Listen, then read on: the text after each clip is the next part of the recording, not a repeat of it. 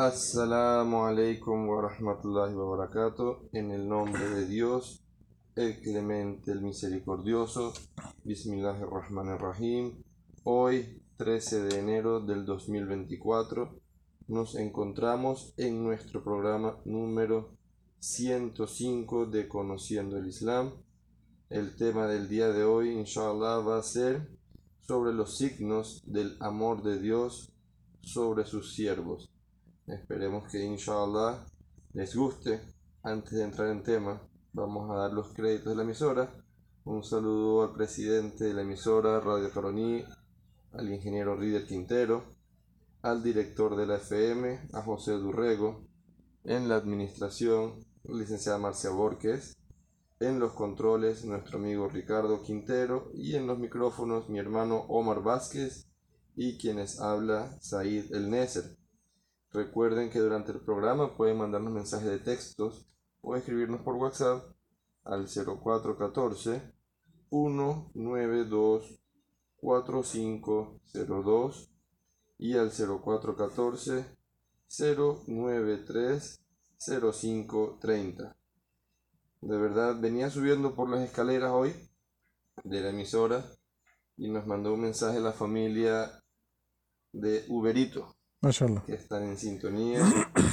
Mashallah, de verdad que saludos para ellos. También mandó un mensaje el hermano Amin Yunis, quien está en sintonía también desde Paraguay. Salamu alaikum hermanos, salamu alaikum hermanos de Uberito. Esperamos que inshallah el programa de hoy les sea de beneficio y cualquier duda que puedan tener pueden escribirnos por WhatsApp o por, por mensajito de texto. Antes del programa vamos a hacer mucho dua por nuestros hermanos de Palestina, que ya llevan casi tres meses, tres meses y unos días más desde que empezó el genocidio de Israel sobre nuestros hermanos palestinos y para sorpresa ahora están atacando a nuestros hermanos de Yemen. Que Allah inshallah tenga misericordia de todos los mártires y les dé el pronto fin a esta guerra, a este genocidio que está ocurriendo en Medio Oriente. Inshallah vamos a entrar en sintonía. Les paso el micrófono a mi hermano Omar. Assalamu alaikum wa rahmatullahi wa. Todas las alabanzas y los nombres más hermosos pertenecen a Allah subhanahu wa ta'ala, el Señor de los mundos, dueño del día de la resurrección y soberano absoluto de todo lo que existe.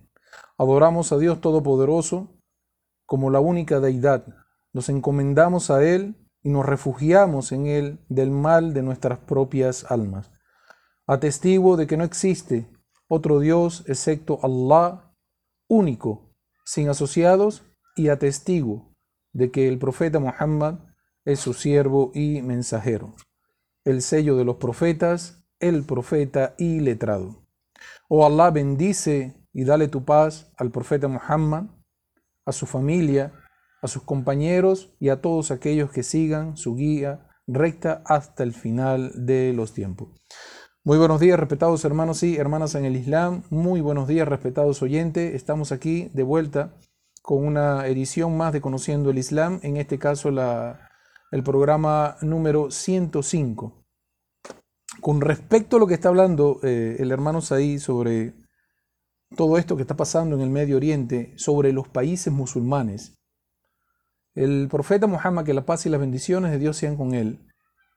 Esto no tiene que ver con el programa que hemos traído, pero vamos a aprovechar para eh, completar una información. Muchas personas a lo mejor en el Islam la conocerán, pero esto forma parte de las profecías que dejó hace más de 1400 años el mensajero de Dios con nosotros. Él dijo que el anticristo, el Masih Dajjal, iba a aparecer en la tierra destruida por la guerra donde Él va a aparecer, el anticristo, es por una tierra que está destruida, por donde Él pase, lo que va a conseguir es destrucción, gente necesitada, gente esperando la ayuda, y eso para Él va a ser la apertura para la figna más grande que puede ocurrir o que va a ocurrir en la tierra. Cuando hablamos de corrupción, cuando decimos fitna, esta corrupción, estas tentaciones que van a venir, nunca, nunca, nunca la humanidad atravesó por algo así. Eso es con respecto a las señales de los tiempos finales. Estamos eh, entrando, hoy es primero de Rayab, del calendario islámico, el séptimo mes, el primero del séptimo mes del calendario islámico. Ya estamos a tan solo 60 días de empezar el mes de Ramadán. Eh, y pedimos a Allah subhanahu wa ta'ala que nos ayude, que nos permita ver un nuevo mes de Ramadán, un nuevo mes del ayuno. ¿Ok? Estamos ya eh, finalizando el año 1445 del calendario, eh, del, del, calendario, perdón, calendario islámico, ya para entrar en el 1446. El tema que vamos a tratar, como muy bien lo dijo mi hermano Said, es sobre los signos, cómo, cómo una persona, como el ser humano, puede reconocer en esta vida, cómo puede saber que Dios ciertamente me ama? ¿Cuáles son los signos en esta vida que me permiten a mí entender que Allah subhanahu wa ta'ala me ama o está complacido conmigo como siervo? Esto es una, nace, este tema nace en virtud, varios hermanos han pedido esto a lo largo de la, de, la semana y anteriormente también lo habían pedido. Y aprovechamos la oportunidad para hacer mención sobre ello, de cómo nosotros, como siervos de Dios, podemos entender en esta vida de que ciertamente estamos en un buen camino, de que estamos haciendo las cosas y que eso que estamos haciendo significa que ciertamente Allah me ama o tengo un estatus cercano a Allah. Todo esto, inshallah, les guste. Vamos, eh, está la, producción del programa. Hicimos un material completo. Inshallah, que nos dé tiempo de, eh, narrarle todo lo que traemos para ustedes. Recuerden, eh, cualquier comentario que quieran hacer, mándenle por favor al hermanos ahí alguna pregunta, alguna cosa que necesiten. Las personas que están escuchando el programa pero que no son musulmanes y quieren conocer un detalle, algo particular, alguna pregunta, háganla. No hay ningún problema. Ustedes pueden preguntar del Islam todo lo que quieran preguntar. Pueden preguntar acerca, que es la, el común denominador que existe entre el cristianismo y el Islam, siempre preguntan acerca del profeta Jesús. También pueden preguntar, ya nosotros hemos hecho varios programas acerca del profeta Jesús, en las redes hay cualquier cantidad de programas acerca del profeta Jesús, pueden preguntar también acerca de él. Ha sido elaborado con mucho cariño, con mucha dedicación, con mucho sacrificio. Estamos con esto solamente esperando la complacencia del Creador y que con este programa, con estas ideas, con estos aportes religiosos al conocimiento islámico de cada hermano y hermana en el Islam y para cada oyente que Allah subhanahu wa ta'ala los guíe por el camino recto, por el camino del monoteísmo, por el camino de la sinceridad en la adoración del único Dios. Empezamos, respetados hermanos y hermanas en el Islam respetados oyentes, normalmente, esto es algo normal en la sociedad, el ser humano tiende a confundir la riqueza, el dinero, el estatus, las comodidades, la estabilidad económica, todo esto es normal que el ser humano tienda a tomarlo como una señal del agrado o del grado del amor que Dios Todopoderoso tiene para conmigo. Eso es algo típico en la sociedad. Cuando la persona está muy bien, que tiene dinero, tiene acceso a las comodidades, tiene acceso a los placeres como los viajes, está estable económicamente, la persona tiende a relacionar este tipo de cosas con la complacencia que Dios tiene sobre ti. Ciertamente Dios me ama. Y no solo eso, sino que las personas que lo rodean, las personas que rodean a este individuo, ya sea su propia familia. Es un gallo que está cantando, ¿no? Allah humina algo muy fácil. Ojalá danos de nuestro favor, danos de, de tu favor. sus familiares que lo rodean, sus amigos, sus vecinos, sus compañeros de trabajo, en caso de que tenga empresa, sus subordinados, las, personas que trabajan para él. Todas estas personas a ver, al ver esto pueden también llegar a pensar que todo el, el bienestar que está rodeando a esta persona es porque ciertamente Allah, Dios Todopoderoso, lo ama. Eso es algo normal en la sociedad y quieren imitarlo. ¿Cuántas personas cuando sale Elon Musk, que se llama el señor, ¿no? El multimillonario este que está alrededor del mundo. Cuando está hablando, dice dos, tres palabras, la gente copia eso como si fuera un sabio, ¿no? Lo pone en los estados. Esto dijo Elon Musk. Porque es una persona que para ellos es una persona exitosa. Es una persona que ellos dicen, eso es el amor de Dios sobre el ser humano. Eso es algo normal. Vamos a mencionar, respetados hermanos y hermanas en el Islam, respetados oyentes, vamos a mencionar a manera de reflexión para entender este punto muy bien. Necesitamos que todos nuestros hermanos y hermanas en el Islam, nuestros queridos oyentes, presten atención a la historia que vamos a mencionar desde el Sagrado Corán y desde los dichos del profeta Muhammad sallallahu alaihi. Vamos a tocar el día de hoy la historia de un hombre llamado Qarun. Qarun era uno de los hijos de Israel.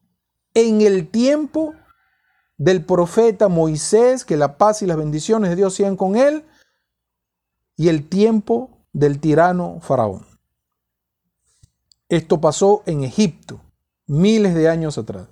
Volvemos y repetimos, en la época cuando Allah subhanahu wa ta'ala envió al profeta Moisés que la paz y las bendiciones de Dios sean con él, al faraón con el mensaje de la unicidad de Dios, que llevara el mensaje al faraón, que detuviera la tiranía y que se sometiera al Señor de todos los mundos. Qarún era uno entre los hijos de Israel. Había acumulado en esa época una inmensa fortuna pero que desgraciadamente el amor por esa riqueza lo condujo al peor de los finales. Esta historia donde la conseguimos en el Sagrado Corán, capítulo 28 del Sagrado Corán, llamado El Relato, Al-Qasas. Capítulo 28 del Sagrado Corán, llamado El Relato, se llama Al-Qasas versículo a partir del versículo 76. Allah subhanahu wa ta'ala menciona aquí el caso, la historia de Qarun. Qarun, como está mencionado en el Sagrado Corán. Este hombre, como dijimos, pertenece a la descendencia de los hijos de Israel y en particular estaba relacionado familiarmente con el profeta Moisés. Algunas narraciones dicen que Harún era tío del profeta Moisés salam. Otras opiniones dicen que era tío político del profeta Moisés, que la paz y las bendiciones de Dios sean con él.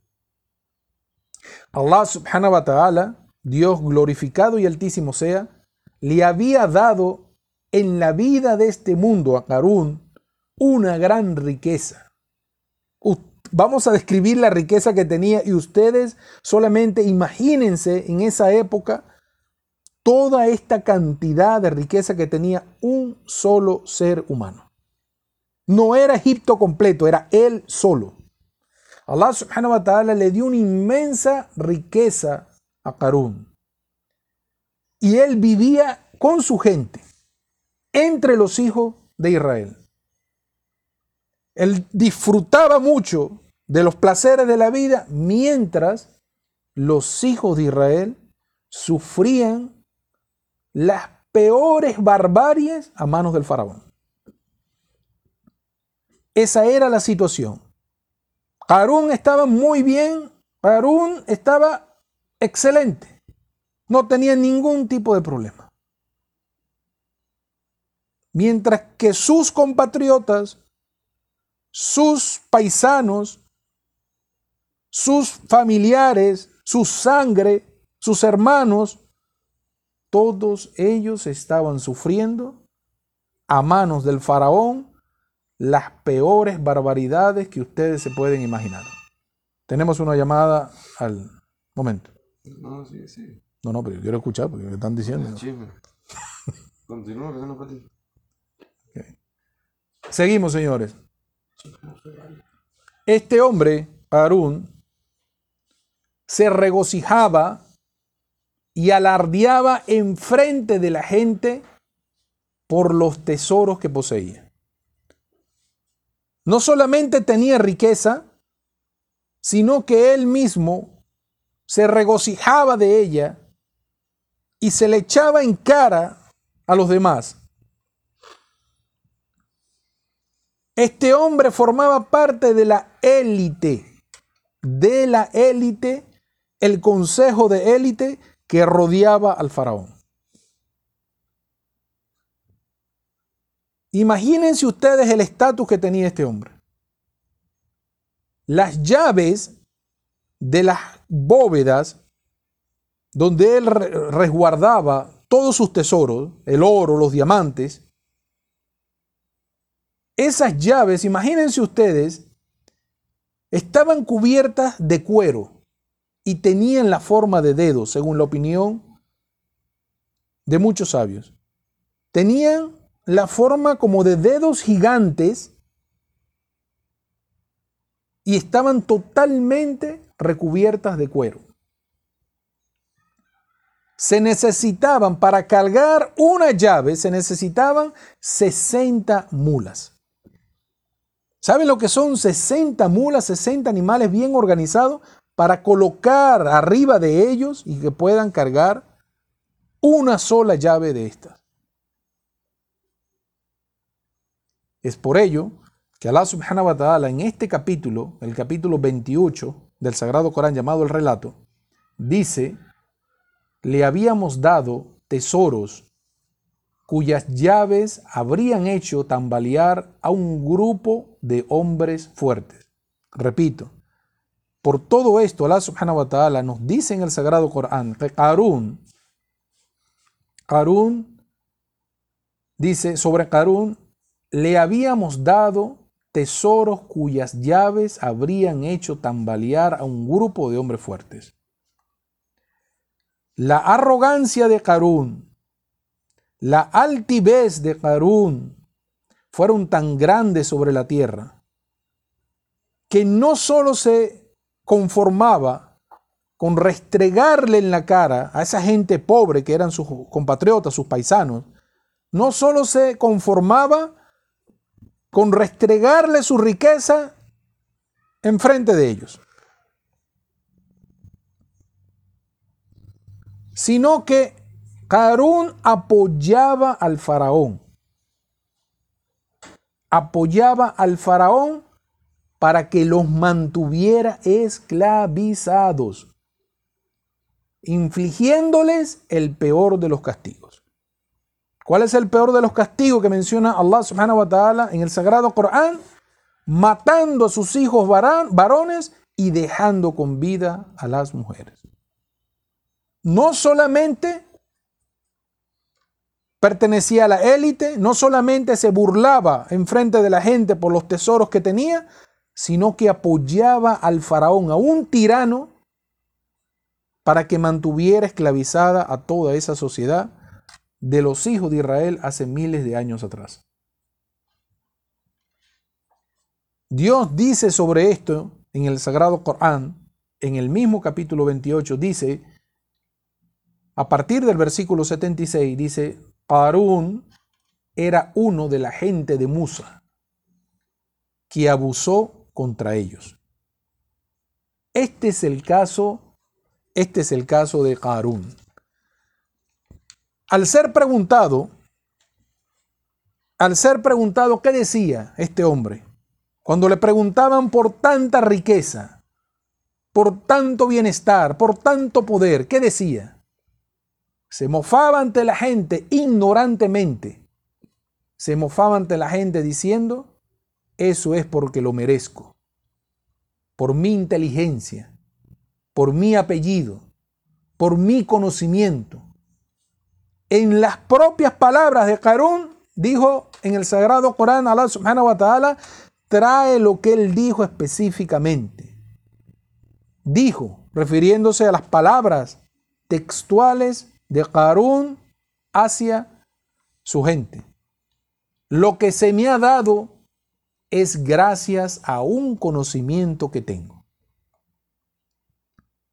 Nunca Carón agradeció a Allah subhanahu wa ta'ala absolutamente nada.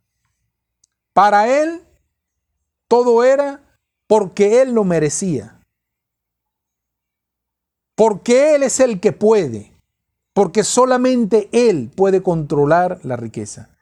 Este es el caso de Carón.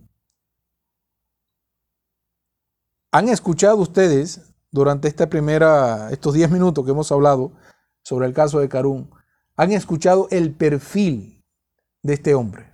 O sea, la hoja de vida, vamos a decirlo así, el currículum vitae de Carún. Esto es lo que Allah subhanahu wa ta'ala describe de él en el Sagrado Corán. Y sé que muchos de los que me están escuchando, mis hermanos y hermanas en el Islam, mis respetados oyentes, Sé que muchos de ustedes jamás desearían ser como Él. Ni ustedes ni sus familiares. Pero lamentablemente, todos estos adornos, todos esos placeres, todo ese disfrute terrenal que vivía Carún, influenciaba el corazón de aquellos más débiles en la fe. Nadie si supiera ciencia cierta lo que le pasó a Carún, nadie desearía ser como él. Pero lamentablemente, el hombre se deja guiar por lo que ve, por lo que tiene enfrente, por lo que puede y anhela palpar. Todos estos adornos, todo este disfrute que vivía Carún, lamentablemente despertaba la envidia de la sociedad, de aquellos más débiles en la fe. Llegaban a envidiar cómo vivía Carún, su estilo de vida. Confundían todos estos favores como un reflejo del amor de Dios sobre él. Imagínense ustedes, y estamos hablando de un apoyador de un asesino. Y eso pasa en cualquier comunidad. Los narcotraficantes más grandes que han existido siempre son vistos por el pueblo el Salvador. Así es que veían a Pablo Escobar, ¿no? En Colombia, aquí cerca de nosotros. Hay muchas películas y series acerca de él. Perdón. Este hombre era un narcotraficante, pero la gente lo veía como una persona buena. Lamentablemente es la realidad. La gente tiende a confundir la riqueza, todos estos favores, como un signo de que Dios me ama. Y despierta en las personas la envidia, la codicia de tener lo que ese hombre tiene. En el Sagrado Corán, Allah subhanahu wa ta'ala, en el mismo, no se muevan del capítulo 28, las personas que tienen su Sagrado Corán, ya sea electrónico o físico, en el capítulo 28, versículo 79, dice Dios a lo que puede ser interpretado al castellano. Entonces dijeron los que querían la vida del mundo, ojalá y tuviéramos lo mismo que se le ha dado a Carún. Realmente tiene una suerte inmensa. Volvemos a repetir desde el Sagrado Corán, capítulo 28, versículo 79. Entonces dijeron, los que querían la vida del mundo, ojalá y tuviéramos lo mismo que se le ha dado a Carún, realmente tiene una suerte inmensa. ellos no veían las atrocidades que estaba apoyando Karun. Ellos no veían la arrogancia que tenía ese hombre en su corazón. Ellos solamente pueden ver el dinero y lo que él podía hacer con el dinero. La persona no mira con, como Dios ha descrito a Karun. En el Sagrado Corán, Allah subhanahu wa ta'ala nos muestra la esencia de quién era Karun. Pero las personas no pueden ver esto. Las personas débiles en la fe no pueden ver esto. Gracias a los adornos que rodeaban a Karun. La buena vida, el dinero, las propiedades. Un reinado que él, dentro de tanta esclavitud, él era un rey. ¿Y cómo fue el final de Karun? ¿Cómo terminó este hombre? Para nosotros entender que esa apreciación que tiene el ser humano de la riqueza no es un signo del amor de Dios hacia él. ¿Cómo terminó Karun? Vamos a hacer una pequeña pausa, la primera pausa de la media hora, y de regreso vamos a mencionar para ustedes desde el Sagrado Corán lo que Allah subhanahu wa ta'ala decretó para este hombre en la época del profeta Moisés alayhi salam. Wa rahmatullah. Assalamu alaikum wa rahmatullahi wa. Entramos en la segunda media hora de nuestro programa. Alhamdulillah, esperemos que les haya sido de beneficio la primera parte. Queremos saludar a nuestro hermano William, quien la semana pasada, después de la oración del Yuma, se hizo musulmán, un hermano aquí de Venezuela, él es de Puerto La Cruz, después de la Avenida de la Vía, después del Tigre. De verdad que para nosotros como musulmanes es una bendición cada vez que recibimos a un nuevo hermano dentro de nuestra congregación. Alhamdulillah, recuerden que el Islam es una religión universal, no es una religión para árabes. Todas aquellas personas que quieran hacerse musulmanes están bienvenidos. Aquí en Puerto Ordaz tenemos la mezquita en el sector de Santa Rosa, en Yara Yara. Ahí está mi hermano Omar en las tardes quien puede recibirlos, inshallah, para hacerles una introducción de qué es el Islam. En Puerto Ordaz también me encuentro yo abajo de la en la carrera Upata, abajo de Banca Amiga. La tienda se llama Bambú. Allí tengo folletos que puedo entregarle y aclararle puntos, dudas que puedan tener también sobre el Islam. Bienvenidos todos aquellos. Queremos saludar a nuestro hermano Omar Ahmad, que hoy, alhamdulillah, pudo traer al hermano Omar al programa y está en sintonía con nosotros. Salam alaikum hermano. Esperamos que inshallah el tema les sea de beneficio y cualquier duda que puedan tener, recuerden que pueden escribirnos por WhatsApp o por mensaje de texto al 0414 192 4502 y al 0414 093 0530.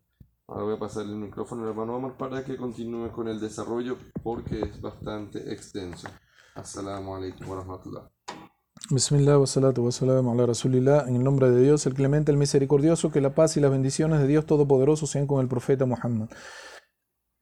Allah subhanahu wa ta'ala, con respecto al caso de Karun, en el versículo, en el capítulo 28 del Sagrado Corán, el de los relatos, versículo 81, nos dice cómo acabó este hombre, cómo fue su final. Dice a lo que puede ser interpretado el castellano, entonces hicimos que la tierra se lo tragara junto con su casa y no hubo ninguna guardia que pudiera socorrerle fuera de Allah, ni pudo defenderse a sí mismo. Repetimos desde el Sagrado Corán, capítulo 28 del Sagrado Corán, versículo 81. Entonces hicimos que la tierra se lo tragara, junto con su casa, y no hubo ninguna guardia que pudiera socorrerle, fuera de Allah, ni pudo defenderse a sí mismo. Harún vivía en la comunidad de los hijos de Israel entre tanta esclavitud entre tanta pobreza, entre tanto sufrimiento, él vivía en su palacio dentro de la comunidad de los hijos de Israel. Allí tenía sus esclavos, tenía sus guardias, su pequeño ejército que lo defendía y principalmente lo que tanto amaba y codiciaba, sus inmensas arcas con su riqueza. Ya hablamos acerca, describimos en, en el segmento pasado sobre ello. Allah subhanahu wa ta'ala ordenó a la tierra que se tragara a Carún con toda la casa y con todos los tesoros incluidos, siendo incapaz Carún de evitar que Alá, que Alá, Dios glorificado y altísimo sea, lo hiciera. Pero este castigo no le llegó a Carún sin antes una advertencia. El castigo no llegó al faraón sin antes una advertencia. El castigo no llegó a Carún sin antes una advertencia. Allah Allah subhanahu wa ta'ala en el sagrado Corán nos explica que así como el profeta Moisés salam fue enviado a Faraón para llevarle el mensaje de que abandonara su altivez, su tiranía, su idolatría y que se sometiera, se sometiera al Señor de los mundos. De la misma forma, el profeta Moisés, que la paz con él, organizó una comisión de los hijos de Israel para que hablaran con. Perdón, para que hablaran con Carún. Esta fue la advertencia que se le llevó a Carún antes de que la tierra se lo tragara junto con su casa y todos sus tesoros.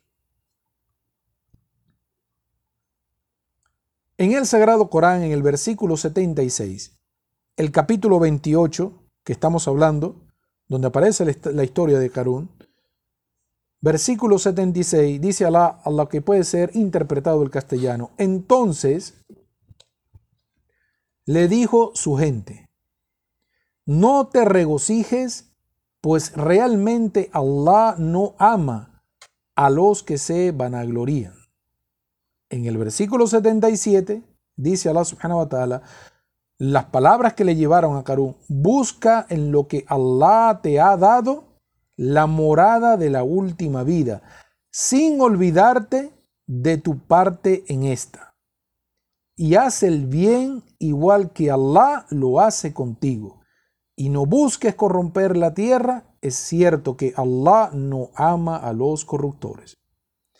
Este fue el mensaje, vamos a repetirlo nuevamente, este fue el mensaje que le enviaron o que le dieron a entender los hijos de Israel a Carún.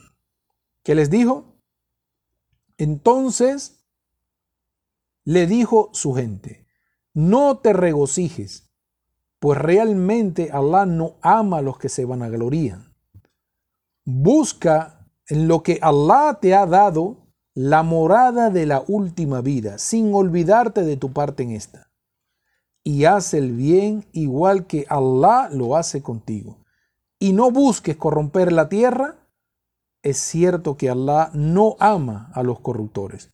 En estos dos versículos del capítulo 28, capítulo eh, versículo 76 y versículo 77, en estos versículos está contenido la clave para reconocer en esta vida los signos del amor de Dios sobre su siervo.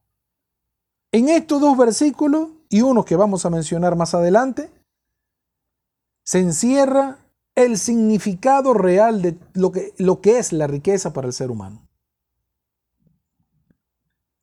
Carún fue un ejemplo para la gente de su época y un ejemplo para las comunidades después de él hasta el final de los tiempos.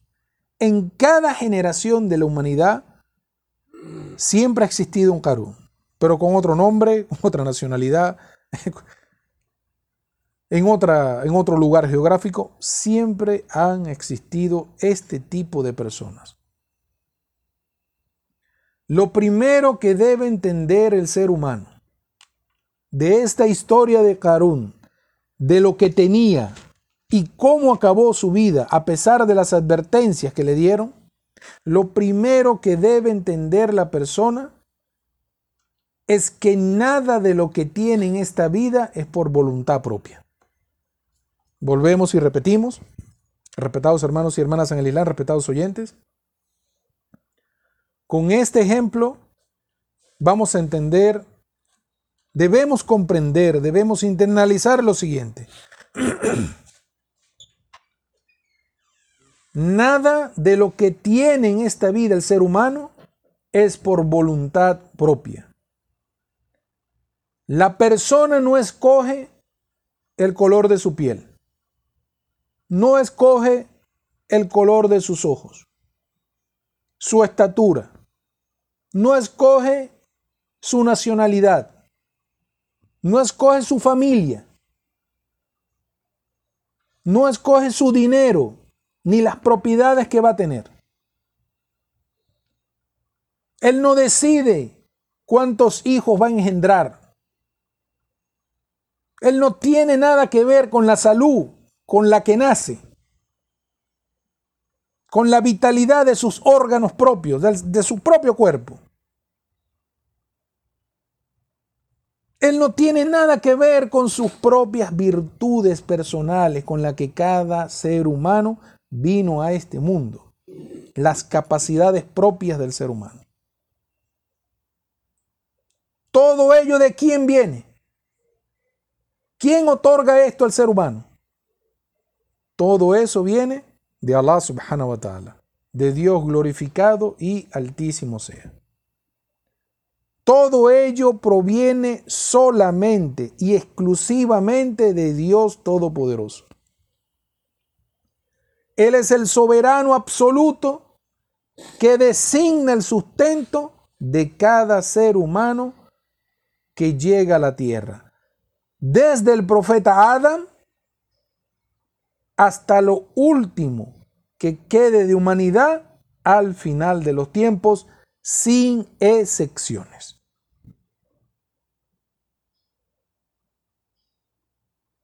Antes de tu nacimiento, esto es lo que la persona debe entender. Antes de tu nacimiento, ya Dios glorificado y altísimo sea, ha escrito para cada individuo cuatro asuntos. Su sustento, su plazo de vida, sus obras y si será feliz o desgraciado. Cuando el ser humano internalice esto, cuando el ser humano pueda comprender esto, cuando pueda llevarlo a su conciencia y razonarlo, en ese momento podrá quitar el velo de la, seducción que ha arropado su corazón. Por tantas cosas que ve en la calle, que ve en otros seres y que se formulan en su corazón los deseos por tener eso mismo. Cuando él entienda o ella entienda de que todo eso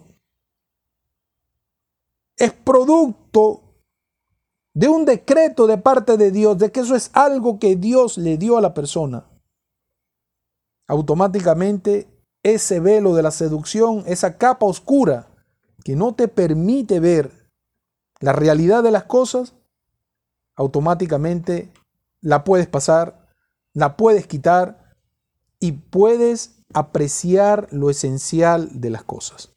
Mientras tanto, como lo ha presentado Allah subhanahu wa ta'ala, este era un hombre tirano que apoyaba la corrupción en la tierra y todos querían ser como él. Mientras no internalices de que todo esto es un decreto de Allah subhanahu wa ta'ala, estarás deseando la corrupción que llegue a tu vida. Cuando entiendas esto, solamente podrás ver a través de esa barrera que no te permitía apreciar el significado real de las cosas en este mundo. Solamente así vas a ver a la riqueza como el medio de alcanzar la dicha en el más allá. Solamente así vas a ver a la riqueza como un medio para alcanzar lo más bello en la otra vida. ¿Cómo se traduce esta otra vida o la dicha en la otra vida? Se traduce como los niveles más altos en el paraíso. Un paraíso que describimos el año pasado, que por cierto ya se está yendo el 2024, ¿no? Estamos ya a la mitad del mes. Sí. Subhanallah. Ayer pareciera que estaban sumando cohetes y ya hoy se llamamos a la mitad del mes de enero. El año pasado explicamos nosotros muchas descripciones acerca del paraíso. Este paraíso, en este paraíso, es donde se encuentra la vida perfecta, el disfrute eterno, en compañía de todos tus seres amados, satisfaciendo cada deseo que puedas tener. Y solo lo vas a poder lograr cuando mires a la riqueza como un medio para obtener estos niveles en esta vida, en la vida de este mundo. En el paraíso estarás tan lleno de felicidad, deleitándote con las gracias que Allah subhanahu wa ta'ala te ha concedido, que llegará un momento, llegarás a sentir de tanta felicidad, tanta dicha, que dices, no puedo más. Todo esto es, increíble, no puedo creerlo, toda la felicidad que tengo y lo único que vas a escuchar de tu Creador allá en el paraíso es diciéndote, pídeme más y te lo concederé. No hay un límite para la felicidad en ese momento. Es allí donde el hombre puede pedir lo que quiera y Allah subhanahu wa ta'ala se lo concede. Glorificado sea Allah, el Señor inmenso, no existe otro Dios sino Él. Eso es con respecto, eso es con respecto a la riqueza. La riqueza no es un signo de que Dios te ama. Todo esto que se le ha concedido al ser humano es simplemente un decreto del Creador sobre él. No tiene nada que ver la riqueza si Allah, si Dios te quiere o no.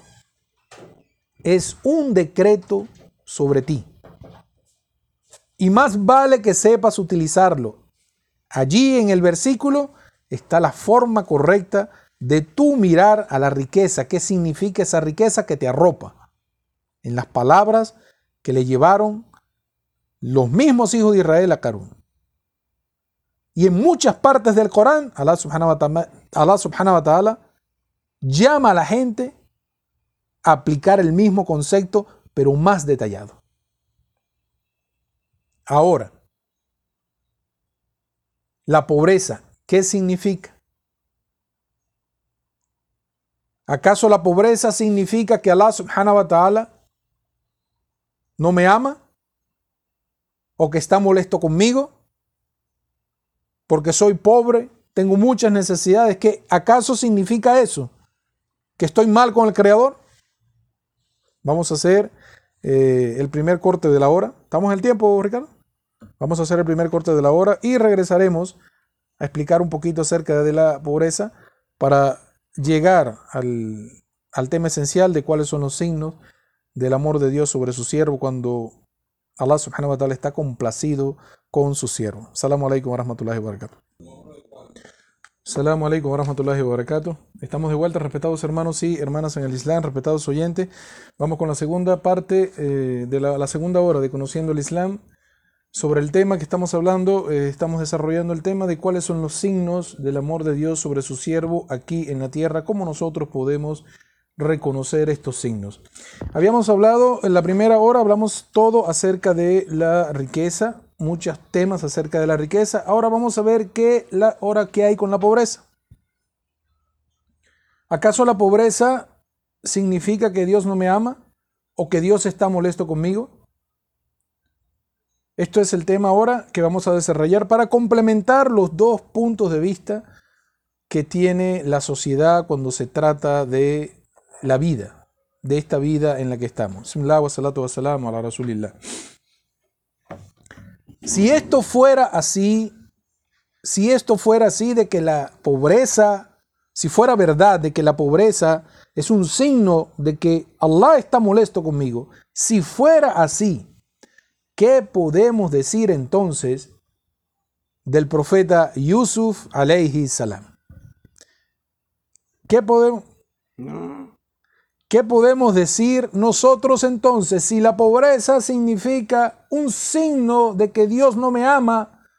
¿Qué podemos decir entonces de la vida del profeta Yusuf, el profeta José alayhi salam, al cual Allah le dio la habilidad, el milagro de poder interpretar los sueños?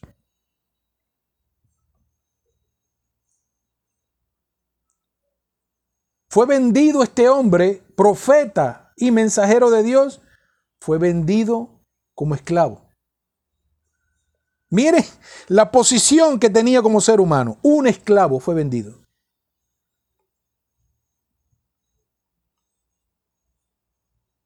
Estuvo incluso hasta preso injustamente. Y era un profeta de Dios. ¿Qué podemos decir entonces del profeta Yusuf? ¿O qué podemos decir del profeta Ayub, alayhi salam? El profeta conocido en la Biblia como Job.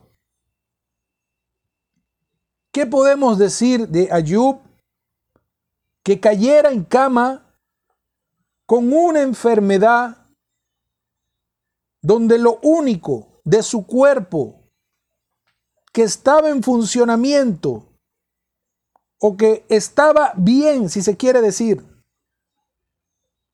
era su corazón y su lengua para recordar a Dios. Y no solo eso, sino que perdiera toda su riqueza. Quedó postrado en una cama sin un céntimo sostenido económicamente, mantenido económicamente por el esfuerzo del único ser amado que le quedaba a su esposa. ¿Qué podemos decir entonces de Ayub alayhi salam? ¿O qué podemos decir del profeta Muhammad que la paz y las bendiciones de Dios sean con él? Sallallahu alayhi wa sallam. ¿Qué podemos decir del profeta Muhammad que amarraba rocas amarraba, se colgaba piedras en su estómago para calmar el hambre que tenía, el hambre que lo azotaba. ¿Qué podemos decir entonces del profeta Muhammad sallallahu alaihi wasallam?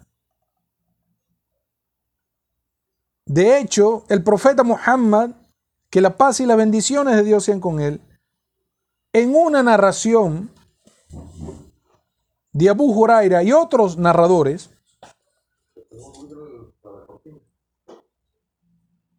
describiría a los habitantes del paraíso como los pobres y desvalidos.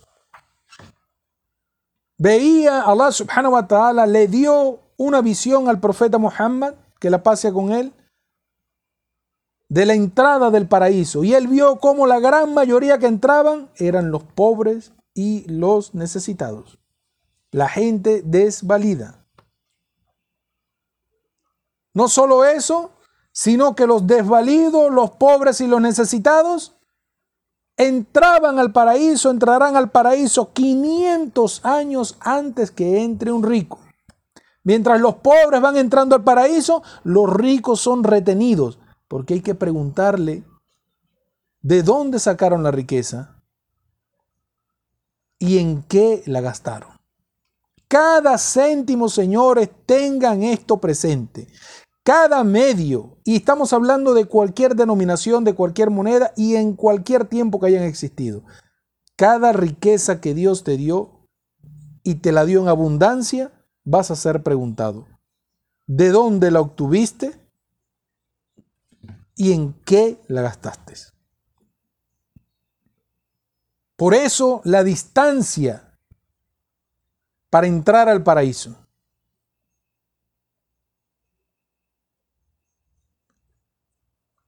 A esta forma de pensar, obviamente es un error asumir como, como críticos de la situación, es un error pensar de que la riqueza es un buen signo del amor de Dios sobre ti y que la pobreza es un signo de que Dios no me ama. A esta forma de pensar del ser humano, de creer que la riqueza es un signo del honor ante Dios y que la pobreza es desdicha. Para ese pensamiento, Allah subhanahu wa ta'ala en el sagrado Corán corrige al ser humano este comportamiento, aclarándoles al detalle el significado real de la riqueza y de la pobreza. Para que el hombre no consiga obstáculos en esta vida. Con respecto a este tema, Allah subhanahu wa ta'ala descendió al profeta Muhammad una descripción de lo que significa para él la riqueza y la pobreza. Nos movemos, respetados hermanos y hermanas en el Islam, respetados oyentes. Nos movemos al capítulo 89 del Sagrado Corán, capítulo llamado La Aurora, el, el. En este capítulo, en los versículos 15 y 16, Dios glorificado y altísimo sea, explica qué significa la riqueza y qué significa la pobreza. Vamos a leer para ustedes a una interpretación del castellano, son versículos muy cortos y de un gran significado. Vamos a, narrar para ustedes, a leer a lo que puede ser interpretado al castellano. Rahim. Sin embargo, el hombre, cuando su Señor lo pone a prueba, honrándolo y favoreciéndolo, dice, he sido honrado por mi Señor. Pero cuando lo pone a prueba, restringiéndoles la provisión, dice, mi Señor me ha abandonado.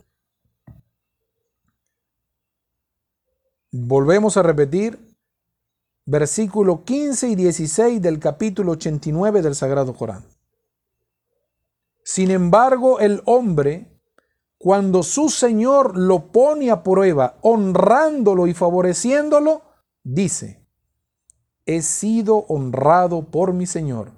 Pero cuando lo pone a prueba, restringiéndole la provisión, dice, mi Señor me ha abandonado.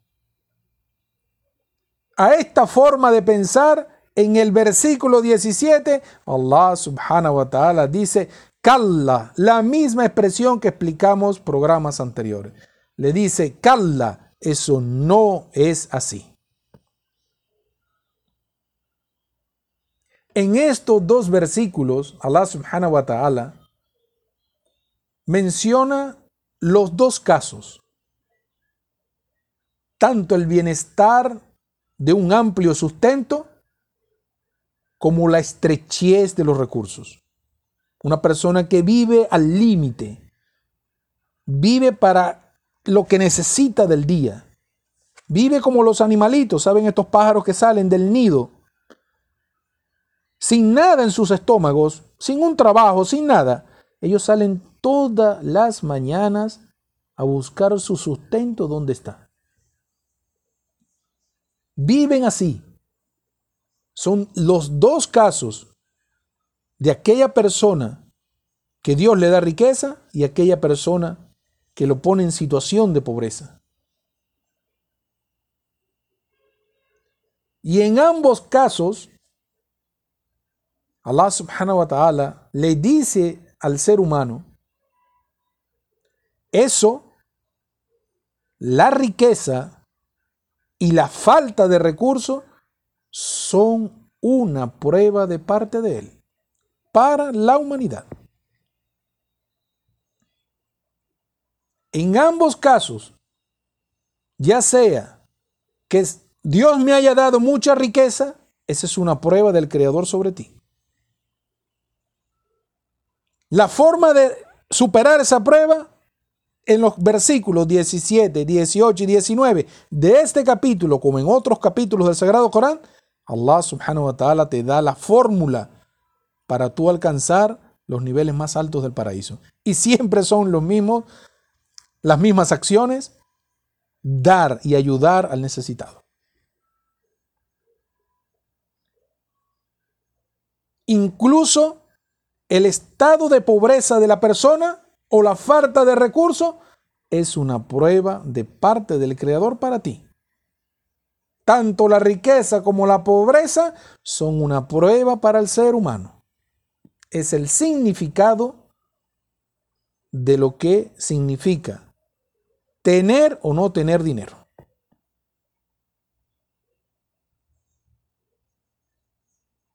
¿Para qué Allah subhanahu wa ta'ala prueba al ser humano con esto? Para ver cómo actúas.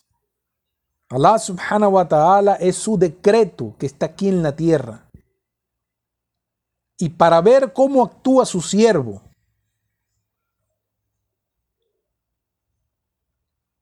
Para evaluar su comportamiento.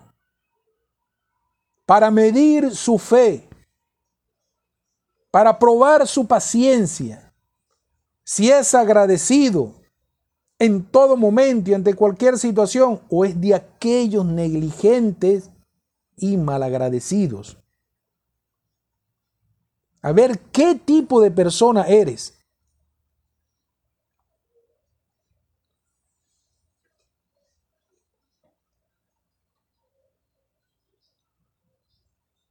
Entonces, si la riqueza no significa que Allah me quiere o está complacido conmigo, si la pobreza no significa tampoco que Allah entonces está enojado conmigo, que no me quiere, entonces, ¿cómo sé que Allah me ama? ¿Cómo sé que estoy haciendo las cosas bien? Lo que vamos a mencionar a continuación lo vamos a conseguir descrito cuando leímos en el versículo 89, el, perdón, el capítulo 89 del Sagrado Corán, Al-Fajri, después de los versículos 15 y 16, Allah subhanahu wa ta'ala menciona obras, describe al detalle, alimenta al huérfano, vela por él, ayuda al necesitado, da comida en un momento de estrechez. Son obras inmediatamente. Es el secreto y la esencia de cómo sé yo que Allah subhanahu wa ta'ala me ama. Y esto es cuando te permite hacer las buenas acciones. Volvemos y repetimos. ¿Cómo sé que Allah subhanahu wa ta'ala me ama? Cuando me permite, escuchen muy bien, cuando me permite hacer las buenas acciones.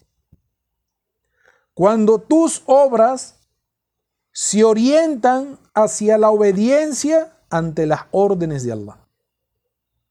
Cuando cumples con tu Señor en lo que te ha ordenado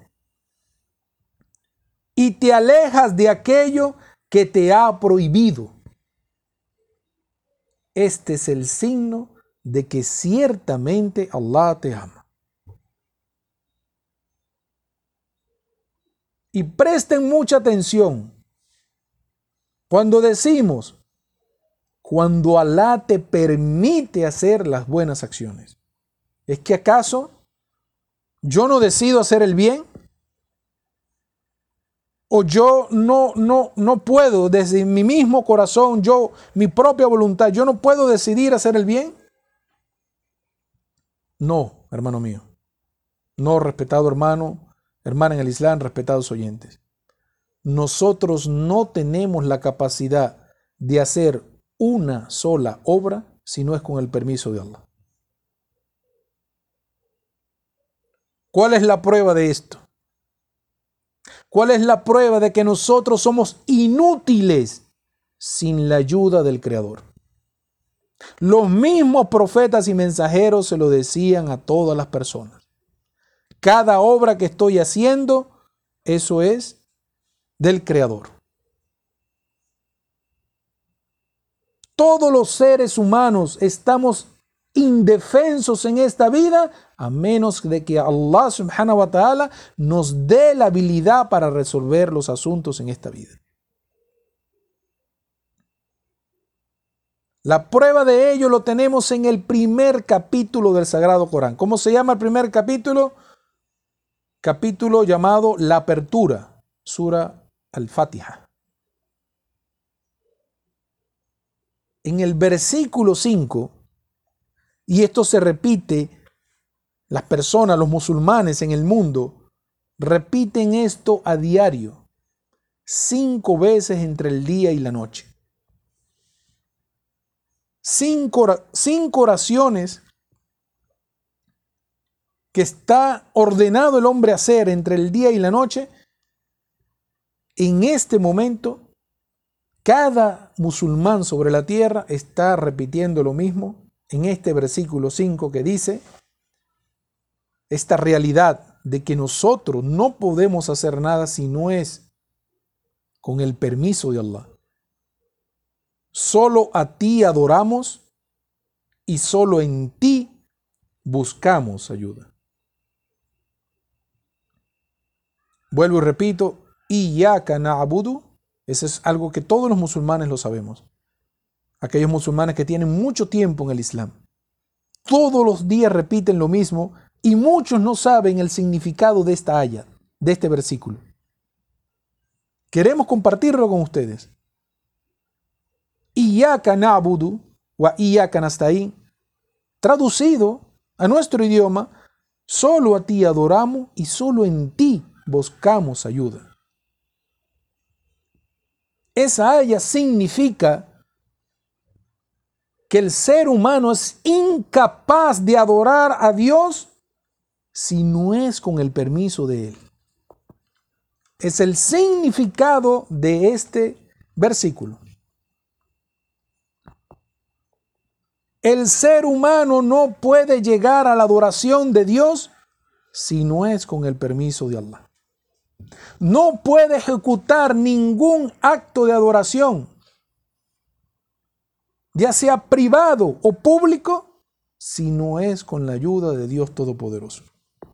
Es como si en ese versículo el ser humano cuando está diciendo Iyaka na'budu wa iyaka nasta'in estuviera diciendo, ayúdame, oh Allah, ayúdame a llevar a cabo mi adoración hacia ti. Estás pidiéndole al Creador, dame tu permiso, dame tu soporte, dame la habilidad para adorarte como tú mereces ser adorado.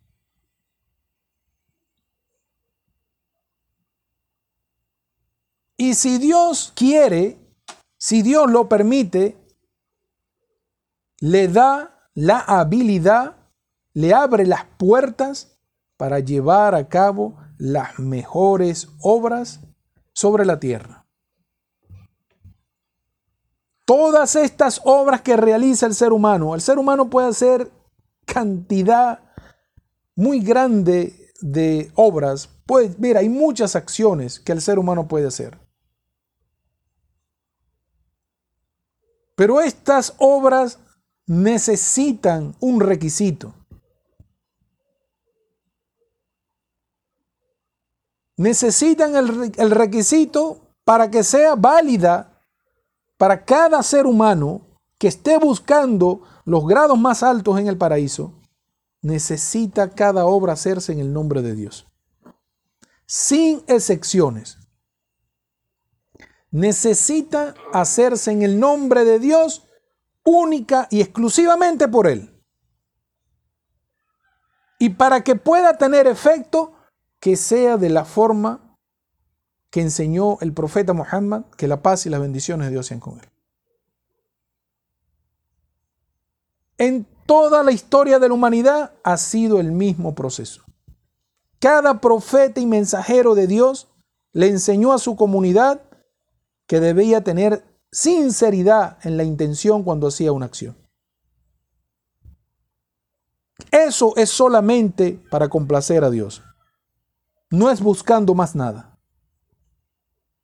¿Cómo lo vas a hacer? Como yo te voy a enseñar.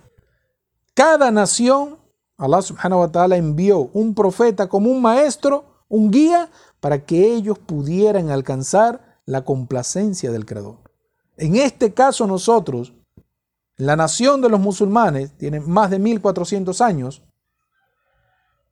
en este momento las mejores obras se encuentran enmarcadas en dónde? El sagrado Corán. Todo lo que Dios ha ordenado al ser humano. En la sunna del profeta Muhammad, los dichos del profeta Muhammad. ¿Cómo voy a hacer esto? Tal cual como el profeta Muhammad describió cómo se hace. Por ejemplo, vamos a dar un ejemplo, la oración. Dios me ordena hacer la oración. Pero el ser humano, si no tiene la guía, ¿cómo hace la oración? No tengo el sistema, no, no veo dónde está la explicación. El ser humano innova en la adoración. Algunos pegan saltos, otros brincan, otros se arrodillan, otros cantan, y todo ello dicen, esto yo lo estoy haciendo en el nombre del Creador. ¿Es válida su adoración? La única forma que sea como el profeta enseñó. Porque ellos eran las personas más cercanas al Creador y quienes estaban recibiendo la revelación. Yo quiero adorar al Creador, me voy al manual, lo que el profeta Muhammad enseñó. Yo no tengo que sumarle ni quitarle nada. Tengo que aprender tal cual como él hizo la oración.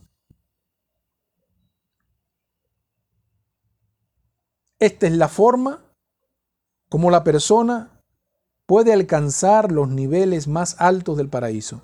Fuera de este sistema, el ser humano puede hacer muchas cosas, pero sus acciones, si no están basadas en lo que Dios ha ordenado y de la forma como lo explicó su mensajero, son acciones totalmente inválidas.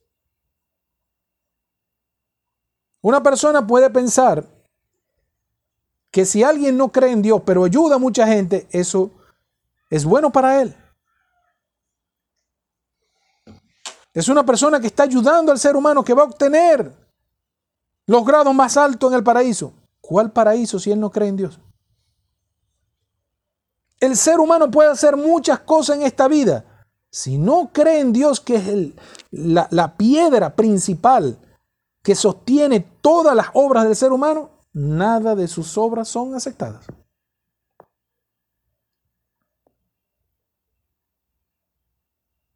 Ahora, dentro de tantas obras que puede hacer el ser humano, ya estamos, ya vamos ahora a hablar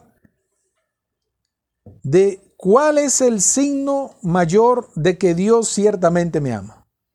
Hay muchísimas acciones hay muchísimas acciones que el ser humano puede hacer, las puede conseguir en el Sagrado Corán y en la sunna del profeta Muhammad, que la paz y la bendición de Dios sean con él. Pero ¿cuál es el signo mayor de que ciertamente Dios me ama? ¿Cuál es el mayor beneficio que Dios puede otorgarle al hombre?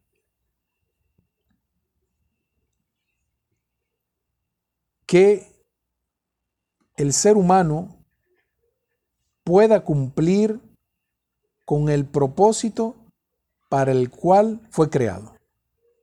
El signo mayor que tú vas a encontrar en esta vida como ser humano es que puedas cumplir con aquello para lo cual Dios te creó. ¿Para qué Dios creó al ser humano? En el capítulo 51 del Sagrado Corán, llamado Los que levantan un torbellino, en este capítulo 51 del Sagrado Corán, versículo 56, Dios dice, a lo que puede ser interpretado al, al castellano, y no he creado a los genios y a los hombres, sino para que me adoren. Este es el concepto en, en lo que gira la existencia del ser humano. Lo primero que vas a encontrar en tu vida como un signo de que Dios realmente te ama es cuando estás cumpliendo con este versículo del Sagrado Corán. Dios me creó para su adoración y yo estoy en esta vida adorando al Creador. Aparte del trabajo, aparte de las responsabilidades, y pueden entender ustedes, en el Islam, el sistema de vida que enseñó el profeta Muhammad te orienta a que todo tu entorno se convierte en una adoración cuando sabes aplicar la tradición de vida del profeta Muhammad. Desde que te levantas, tu trabajo, tu familia, tus estudios, tus deportes, hasta que te acuestas, si sabes hacerlo correctamente, todo ello se le llama adoración al Creador. Y no estamos hablando de que somos seres perfectos, que no cometemos pecados, por favor, eso no existe. Es la naturaleza del ser humano. El camino que nos queda es siempre volver al Creador y pedir su perdón, arrepentirse y obrar de mejor manera. No caer en el mismo error. Si tú encuentras que tu vida gira en torno de la adoración de Dios Todopoderoso, entonces tú puedes encontrar un signo de que Dios ciertamente te ha premiado. ciertamente su amor por ti es grande. Vamos a hacer la última pausa del programa y después vamos a terminar con una, un dicho del profeta Muhammad sallallahu alaihi wasallam donde narra la forma en la que el ser humano se acerca más o alcanza el amor de Dios hacia él, o sea, en los niveles que no te puedes imaginar. Salam alaikum wa rahmatullahi wa barakatuh.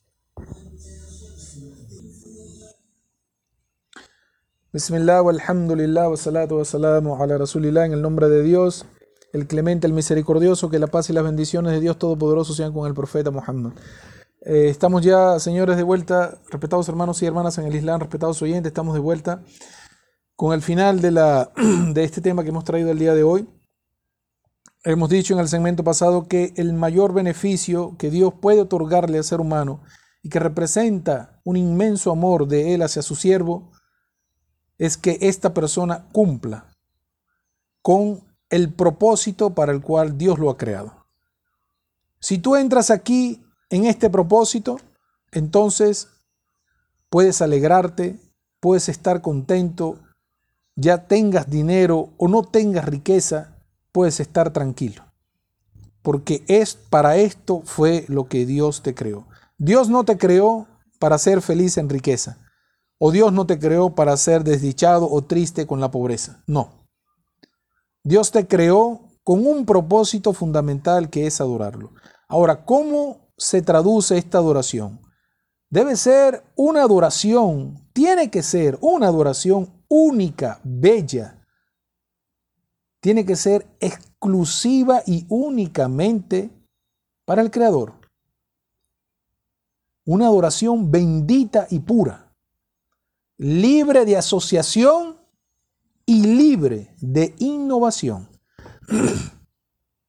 Este es el concepto de la adoración obligatoriamente la adoración que vayas a hacer a tu Dios Todopoderoso, al Señor de los mundos, tienes que ser única y exclusivamente para Él, libre de cualquier acto de asociación y alejada totalmente de la innovación.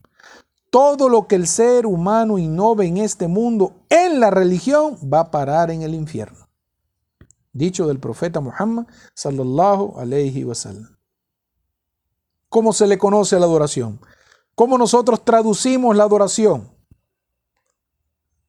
En lo que enseñó el profeta Muhammad sallallahu alayhi wasallam y fue la enseñanza de los profetas anteriores a él a todas las comunidades de seres humanos que estuvieron desde Adán hasta el profeta Muhammad sallallahu alaihi wasallam, todos los profetas enseñaron lo mismo. Esta adoración se puede expresar con el kalima, con el dicho la ilaha illallah. No existe. El significado de esta frase literal no existe otra divinidad o otro Dios que tenga derecho a ser adorado excepto Allah, Dios Todopoderoso. No existe otra figura divina que merezca la adoración exclusiva sino Dios Todopoderoso. Como lo hemos mencionado anteriormente, en este punto, la guía es lo más importante en tu vida. Hablamos de eso en otros programas.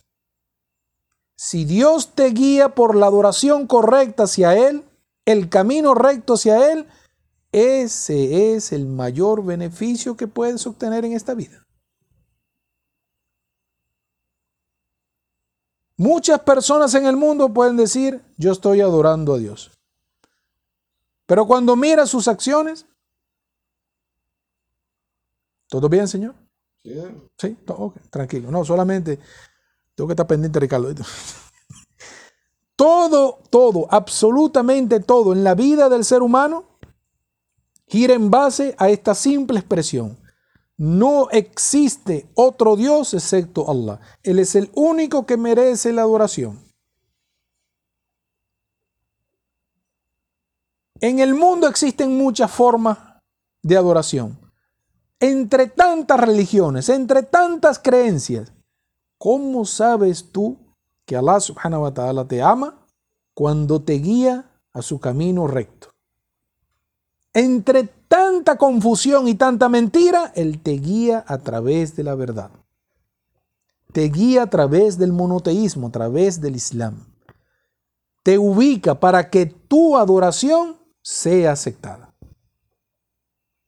El profeta Moisés, que la paz y las bendiciones de Dios sean con él, dijo en, una, en un, tiempo a su gente, el, perdón, el profeta Moisés, que la paz y las bendiciones de Dios sean con él, en conversación con Allah subhanahu wa ta'ala, él le dice, oh Allah, enséñame algo, o sea, algo con lo cual yo pueda adorarte, o sea, una, una, una obra con la que yo pueda glorificarte muchísimo.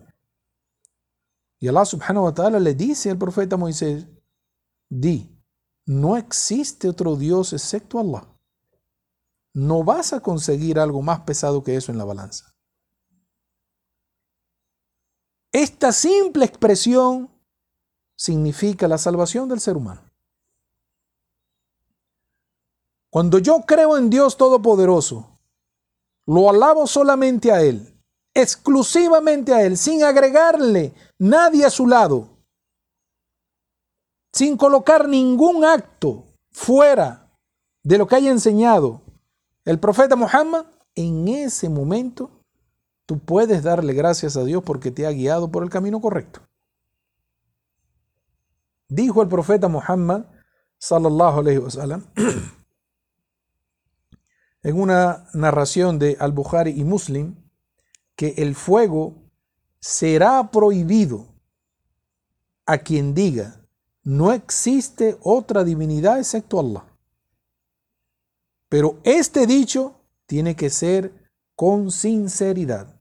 Vuelvo y repito, un dicho transmitido por al-Bukhari, recopilador grande de hadices, por el imam muslim, recopilador grande de hadices, que el profeta Muhammad sallallahu alaihi wasallam dijo, el fuego será prohibido, vedado, a quien diga no existe otra divinidad excepto Allah y esa expresión sea con sinceridad. También dijo el profeta Muhammad sallallahu alaihi wasallam en una narración de Muslim, quien declare que no existe otra divinidad excepto Allah y que yo soy el mensajero de Allah, sin dudar, con toda certeza, entrará al paraíso.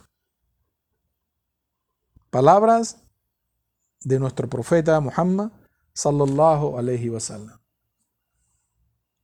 Este es el mayor favor, señores. Cuando hayas entrado en este carril de adoración de un único Dios, adorándolo como su profeta enseñó,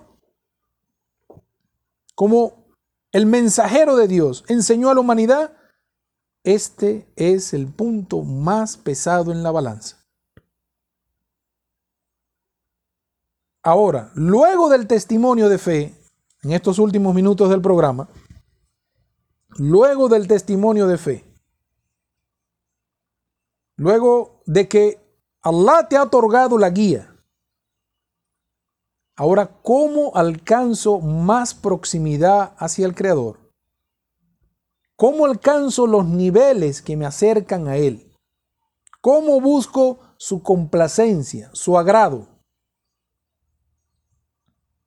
¿Qué acciones me van a acercar a Él? Dijo el mensajero de Dios, sallallahu alaihi wasallam, en una narración de Abu Huraira. Dijo el profeta Muhammad, sallallahu alaihi wasallam. Esto es lo que nosotros llamamos un dicho kuksi, un dicho sagrado.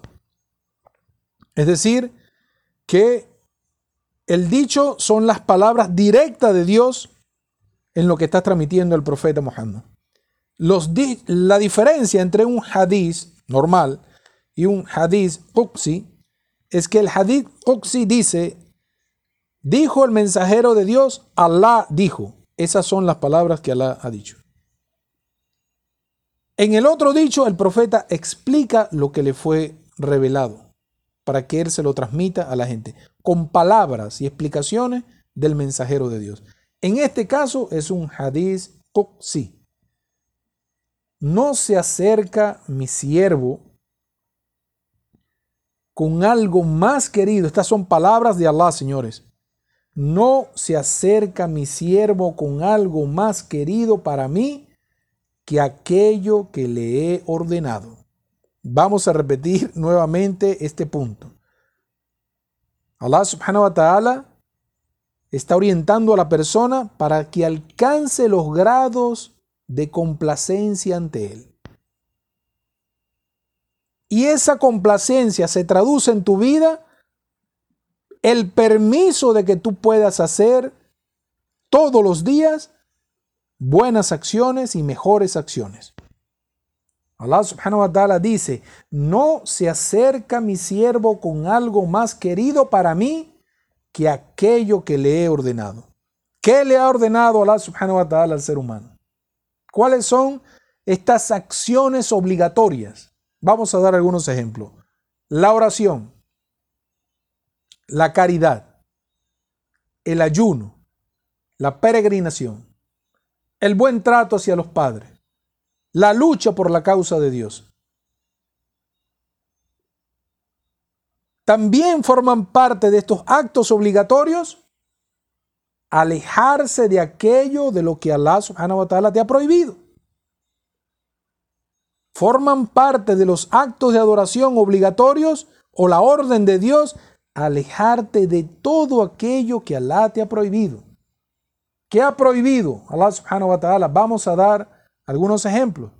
Asociación. Lo primero que Él te dice que no hagas.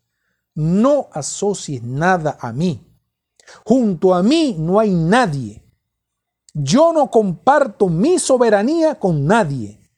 Al momento de la creación, yo todo, absolutamente todo lo creé. Primero la asociación. No hagas asociación hipocresía, mentira. Aléjate de todo esto. Es una orden de Él hacia ti. El alcohol, la fornicación, el adulterio, el robo, el cobro de intereses, las estafas. Todo te lo ha ordenado en el sagrado Corán y en la sunna de su enviado el profeta Muhammad sallallahu alaihi wasallam. Entonces, estos son los actos obligatorios con los cuales te vas a acercar al Creador. Cuando puedas hacer tu oración, los cinco, las cinco oraciones en el día, en el tiempo que Dios te está ordenando, en los momentos que llega la oración y tú cumples con eso, ciertamente Allah te ama. Él te está permitiendo poder llevar a cabo esta adoración. Cuando puedas ayunar en el mes de Ramadán, llevar a cabo tu ayuno con total sinceridad, esperando la complacencia del Creador, es porque ciertamente Allah subhanahu wa ta'ala te ama, te ha permitido cumplir con el ayuno, alcanzando así la piedad. Porque ese es el objetivo del ayuno.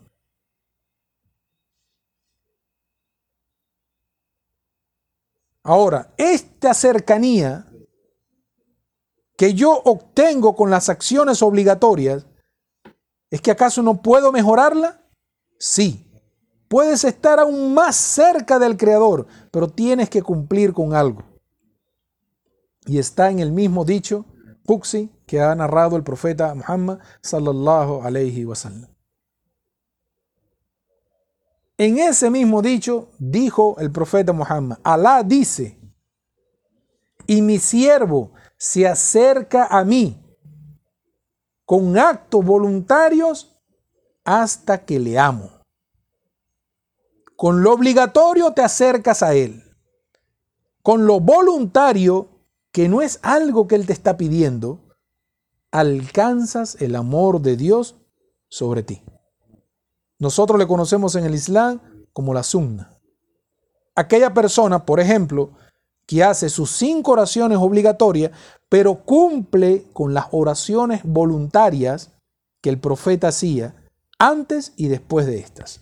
Son voluntarias. Él no te va a preguntar por nada de eso el día de la resurrección. Si hiciste la voluntaria o no lo hiciste, Él no te va a preguntar.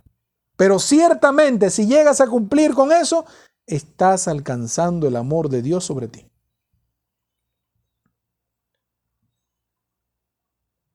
Una persona que se levanta en la madrugada mientras todos duermen, en la quietud de la noche, y hace su oración, recitando lo poquito que se sepa del libro de Dios, y pidiéndole a Dios lo que necesite, eso de verdad es un gran signo del amor de Dios hacia ti porque eso no lo hace todo el mundo.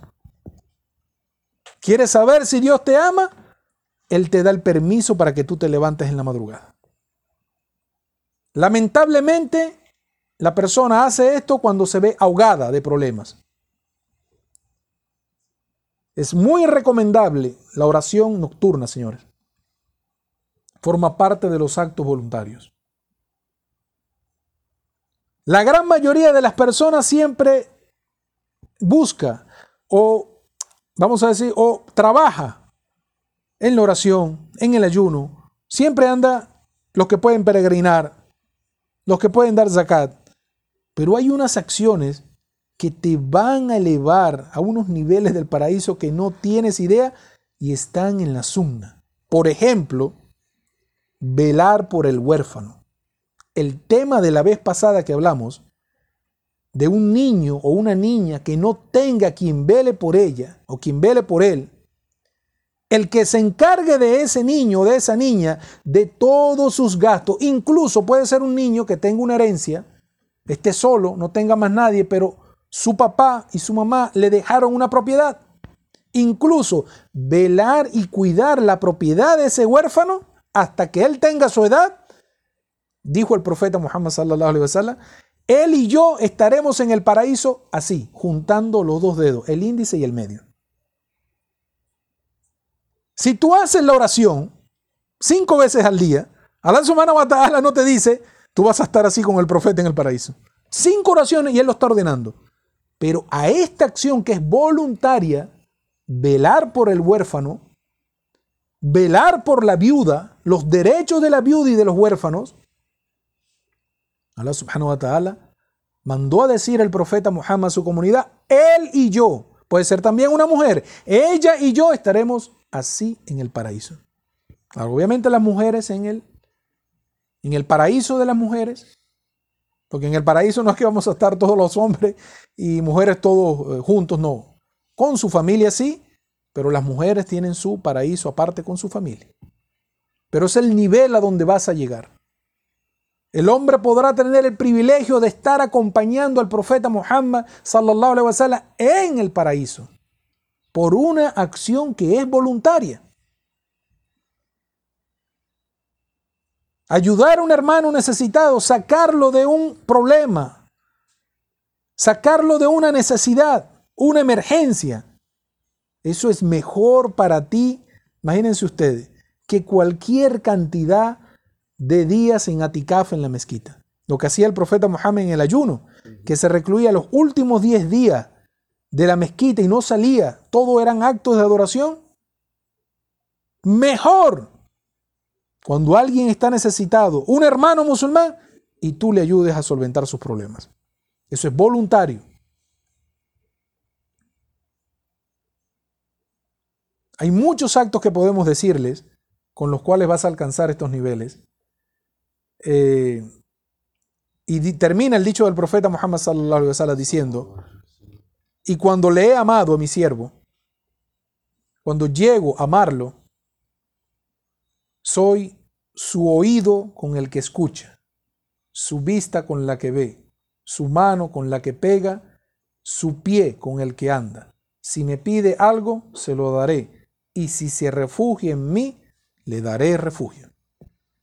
Este es, así se traduce el amor de Dios hasta hacia el ser humano.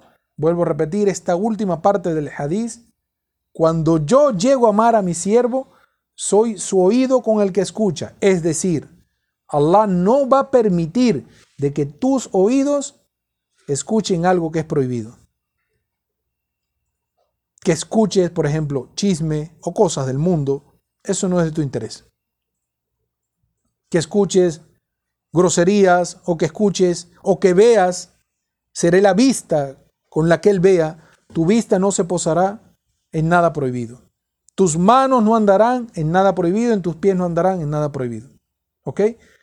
Ha sido para nosotros un placer de verdad haber estado con ustedes aquí por la 93.1 Radio Caroní FM, la imbatible. Eh, saludos a todas las personas, a nuestros hermanos y hermanas en el Islam, a todos los oyentes del programa. Recuerden, cualquier consulta o tema que quieran desarrollar para la programación, mándenle un mensaje al hermano Said, por favor. Salamu alaikum wa rahmatullahi wa barakatuh.